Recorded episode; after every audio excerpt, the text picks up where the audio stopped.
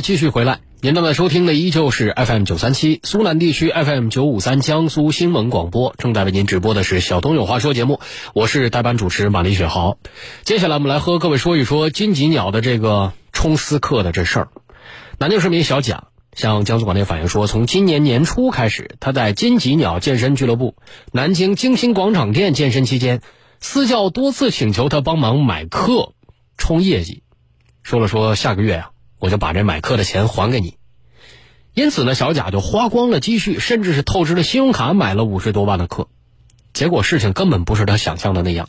我们先来听听小贾是怎么说的：第一份三万五千七百六，第二份四千八百九十二，第三份两万八千七百，第十五份两万，第十六份八万二，一共是多少钱？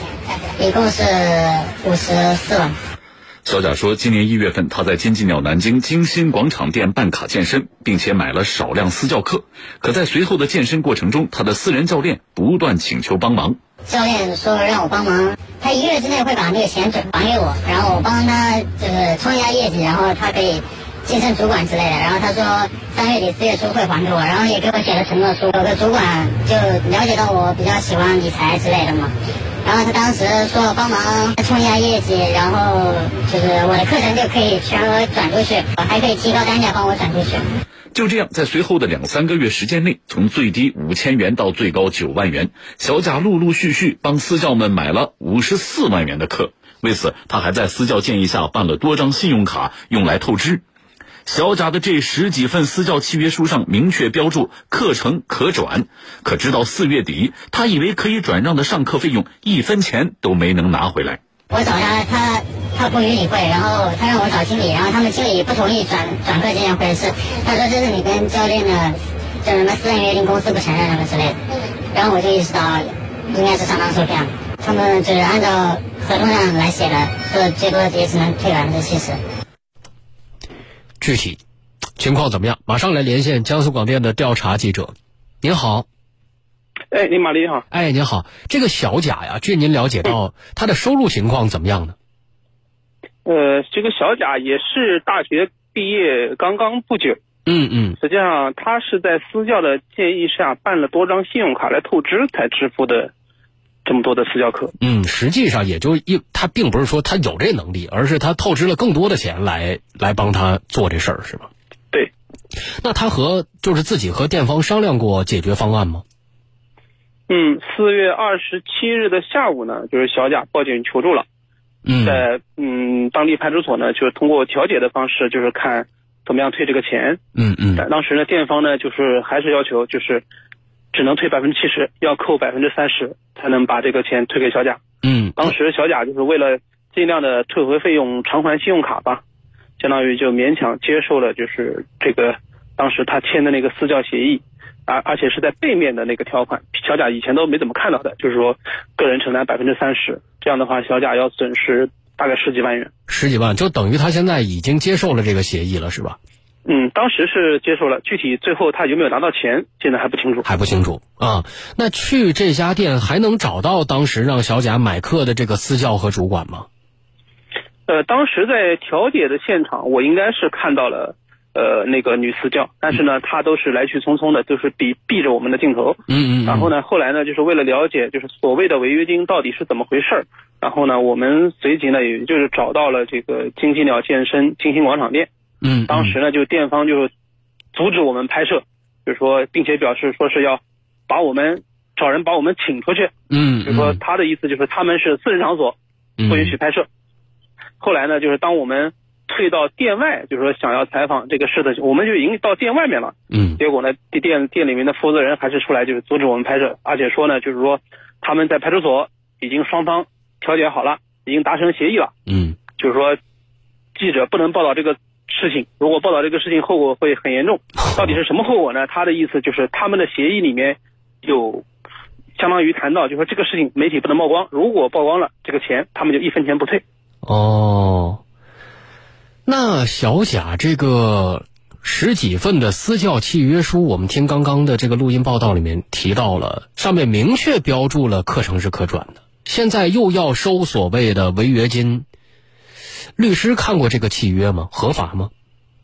嗯，江苏苏博律师事务所的律师吴波说呢，就是说，根据咱们江苏省消费者权益保护条例第二十七条里面有一个规定，就是经营者发放单用途预付卡、嗯单张记名卡的限额不得超过五千元。嗯那么小贾他几乎每一笔的这个私教课都超过了五千元，那么店方呢就涉嫌违反了这个条例，就是这个钱就是应该退的，而且就是说虽然这个私教协议背面有关于这个违约金的条款，但是呢。这个条款，小贾以前在私签这个私教协议的时候，他不一定能看得到，因为他签字的那一面是没有这个条款的，嗯反而这个条条款是放到了签字那一面的背面。嗯嗯而且呢，就是说，虽然就是说这个这个小贾买了这些课，但是呢，他买课的这个本意呢是帮私教去冲业绩，嗯嗯嗯，他并不是说我我买这个课是为了消费，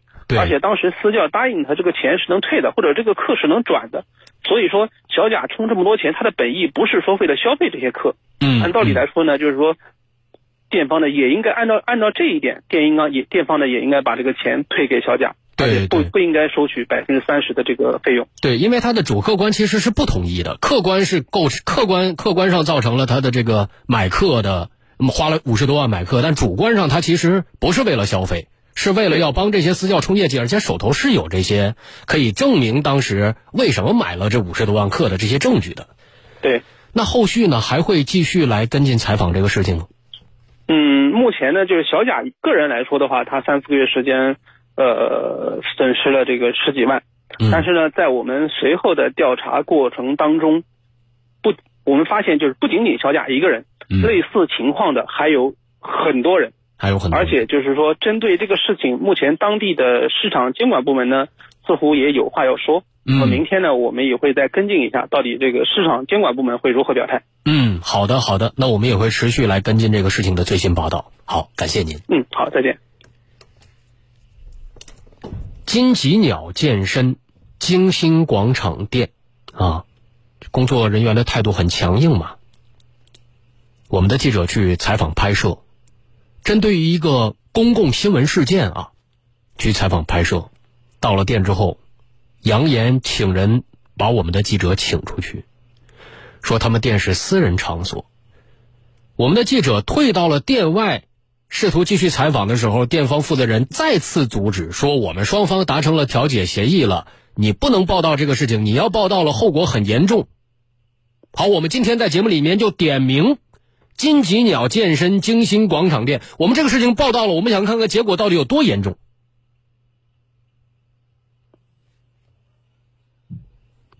金吉鸟健身广场店，私人场所是吧？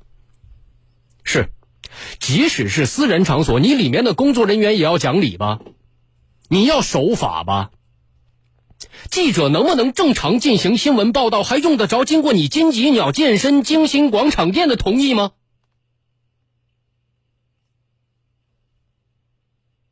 不接受采访，不愿意回应，一问三不知，只是一味的威胁。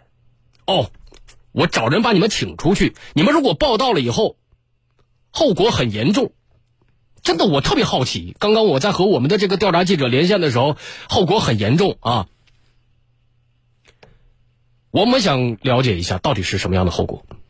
好，现在江苏新闻广播、江苏省广播电视总台新闻广播正式报道这件事情。金吉鸟健身金星广场店的工作人员有没有在听节目的？有听的话，及时联系我们好吗？我们想知道结果到底有多严重。是害怕媒体呀、还是心里有鬼呀、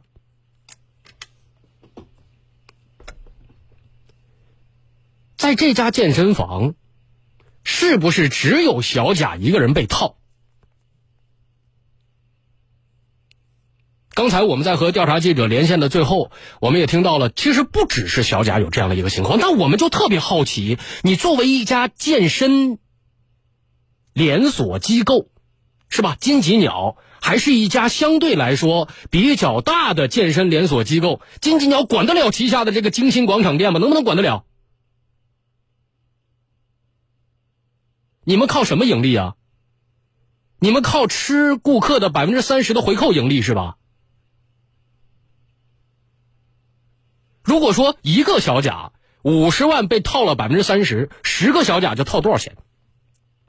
这是一道算术题啊。钱呢？刚刚我们也说到了，律师明确表明，在江苏省消费者权益保护条例的第二十七条里面规定，经营者发放单用途的预付卡、单张记名卡的限额是不得超过五千元的。你一张卡卖两万多、一万多、两万多的，都是超过五千元的，这就是涉嫌违法的行为。首先就违法在先了，二来主客观并不统一。虽然后面有所谓违约金的条款，首先我们说到这个。这个预付卡的模式就是违法的，在不符合消费者充值本意的情况之下，而且消费者能拿得出来当时为什么是私教是怎么说的，让我给他充业绩，让他帮让我帮他充主管等等这些事情，有这些证据的情况之下，你收取的这三十百分之三十的违约金，它是明显不合理的，它明显是要把消费者的钱退还到位的。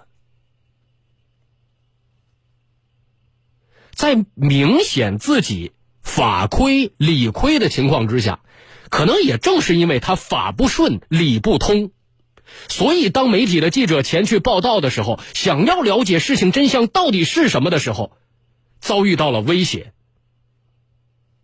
光天化日，朗朗乾坤呐，这可是。对于这件事情会有什么样的最新进展？监管部门已经介入了啊，我们呢也请广大听众和我们一起保持关注。这么一家在江苏地区拥有非常大市场规模的健身连锁店——金鸡鸟店旗下的金星广场店，到底有什么问题？事情到底该怎么处理？我们也等待一个结果。金鸡鸟健身金星广场店，不只是在我们这儿亮相过一次了。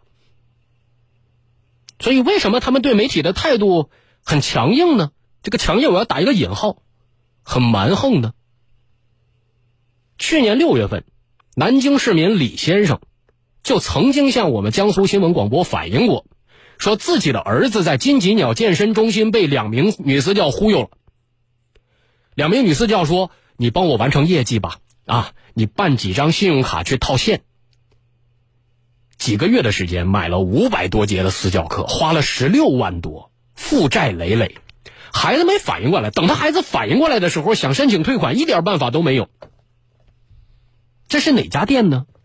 我们是不是听起来这个操作感觉和这次这么像？各位，不只是操作像，连地方都是一个地方，就是金吉鸟健身金星广场店。”我们来回顾一下当时听众的投诉。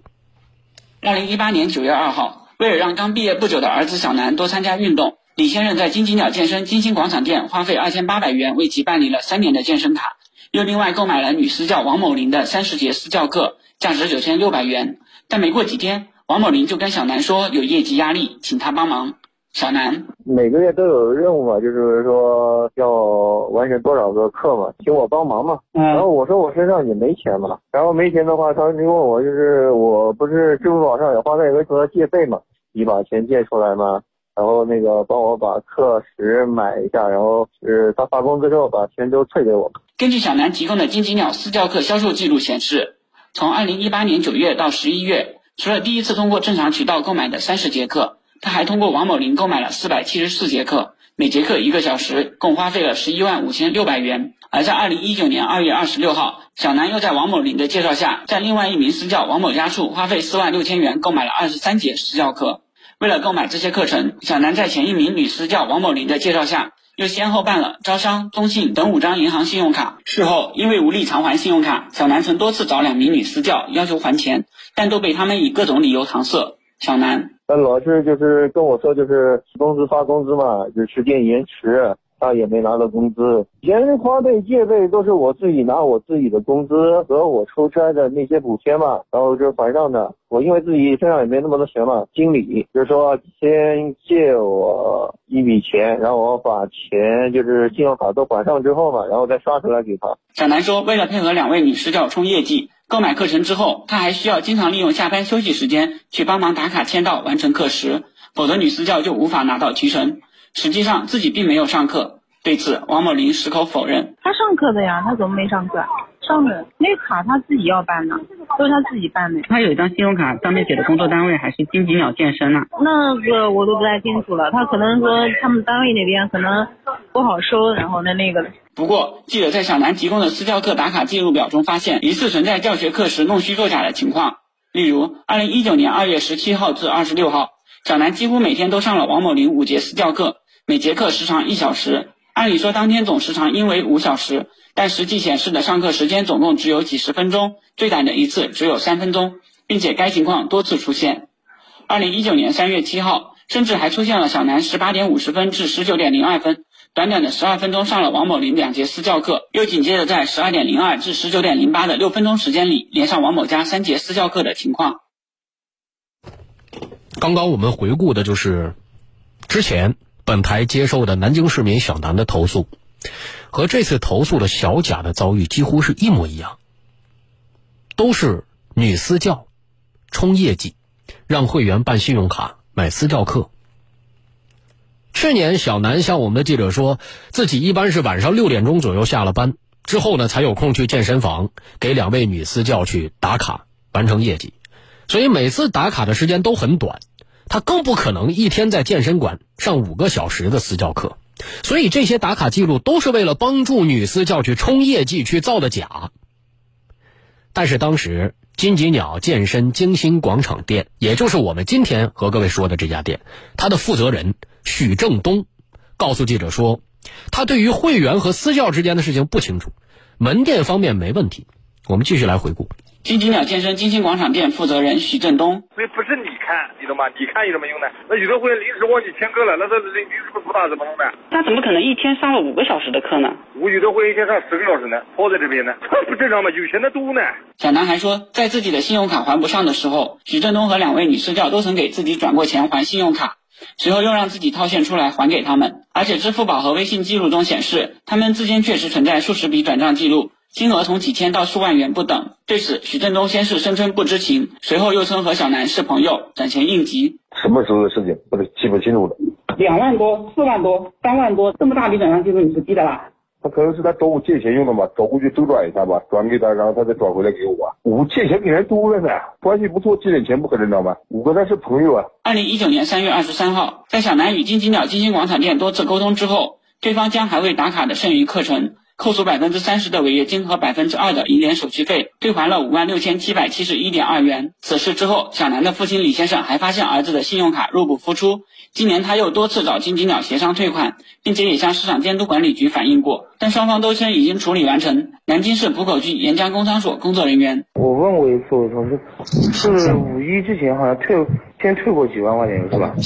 对此，江苏天旭律师事务所律师张赛表示，如果小南最初是应两名女私教的请求帮助其冲业绩的话，可以要求金鸡鸟退还剩余的相应款项。学员支付相应的款项是帮所谓私教解决眼前这个困难的，私教收款项也并不代表他愿意将来向学员提供所谓的私教的这种服务，也并不能够认定当事人和金鸡鸟公司之间达成一个服务合意，学员直接找这个。服务商金鸡鸟公司啊，要求其这个退还相应的这个服务款。如果金鸡鸟公司认为学员已经上过了相应的课程，也得拿出证据能够证明他已经提供了适当的服务。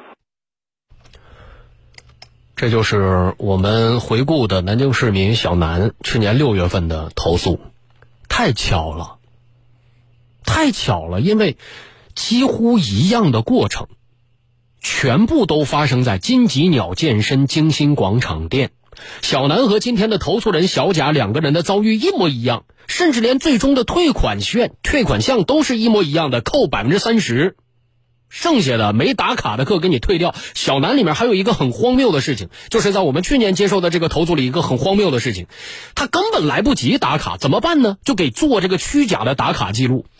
六点五十到七点零二，十二分钟上两节私教课。你们家私教课这么短呢？金鸡鸟静心广场店，十七点零二到七点零八，六分钟时间上完三教三节私教课，一节私教课两分钟。我想问问，两分钟一节的私教课多少钱？这是去年的事情，一模一样。去年的事情之中，我们看到了当地就是这个受害人啊。去找金吉鸟多次协商退款，然后向市场监管局也反映过，但是双方都说已经处理完成了，就是当事人自己觉得问题好像还没解决，市场监管部门也觉得问题解决了，店方也觉得问题解决了。好的，我们就来说说这事情之中的三方：金吉鸟金星广场店、金吉鸟金星广场店的负责人和市场监管部门。浦口区的啊，金鸡鸟金星广场店连续两年，连续。多位投诉者向江苏广电反映，你们家有问题，而且反映的问题都是一模一样的，全部都是有关于女私教冲业绩，让他们去透支信用卡的事件。你说这是偶然吗？你说你们店什么都不清楚吗？虚假打卡记录是怎么来的？这是你们店到底有什么问题？这是一二，这位负责人一问三不知，跟这次一样。啊，就一问到底是怎么回事？不知道，跟我没关系，个人现象。你又不知道打卡是怎么打的，你又不知道你手下的这些员工女私教到底是怎么让充的钱，然后你还管不明白手底下的人，你这负责人还做的有什么必要吗？第三点，浦口区的市场监管部门，去年这个事情就发生了，发生了以后没有得到妥善有效的解决，然后呢，今年又发生了。而且就像时空穿梭一样，我们看到了一样的案例、一样的经过、一样的处理方式，甚至是到目前为止一样的结果。这就是市场监管部门介入之后应该拿出来的成绩吗？应该给出的一个结果吗？我们的消费者合法权益到底保护体现在哪儿了？那百分之三十的钱能不能要得回来？于法理上到底合适不合适？合法不合法？店方在操作过程之中有哪些违法行为？能否出具一个完整的调查报告呢？如果今年这个事情解决不明白，是不是明年二零二二年我们还能收到金鸡鸟金星广场店向江苏广电反映的投诉呢？明年是不是还会有一位？去年是小南，今年是小谷，明年是不是有一位小王也可能会出现这样的事情？最后他也花了几十万被套了信用卡的贷款，然后女私教让他去帮忙冲业绩，最后到店家去一反映一去协商，店家说我只能退你百分之七十，对不起，百分之三十我吃回扣了。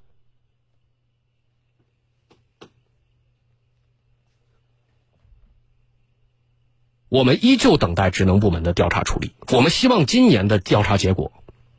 能给大家一个满意的答案。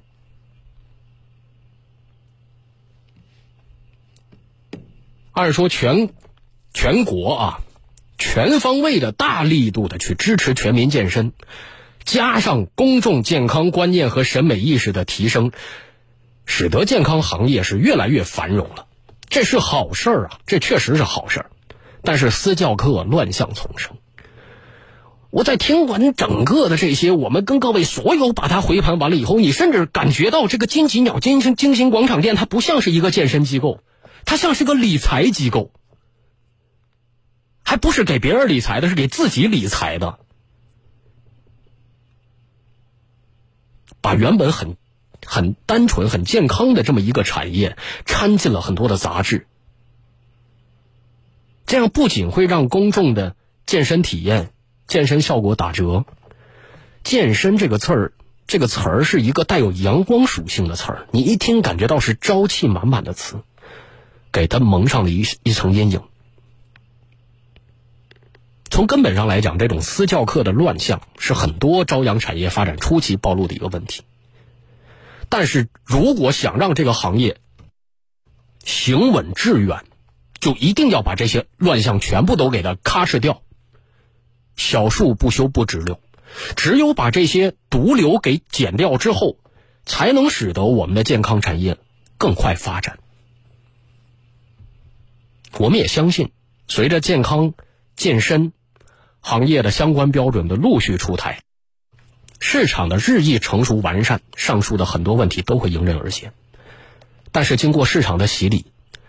哪些品牌能生存下来成为品牌，哪些会被淘汰，这就考验商家的经营智慧了。我们已经看过不止一家所谓的行业独角兽，看他起高楼，看他坍塌，也就是一夜之间的事情。谁都不会永远成为市场的王。只有赢得了消费者口碑的人，才能在这个市场这个大潮之中奋力向前。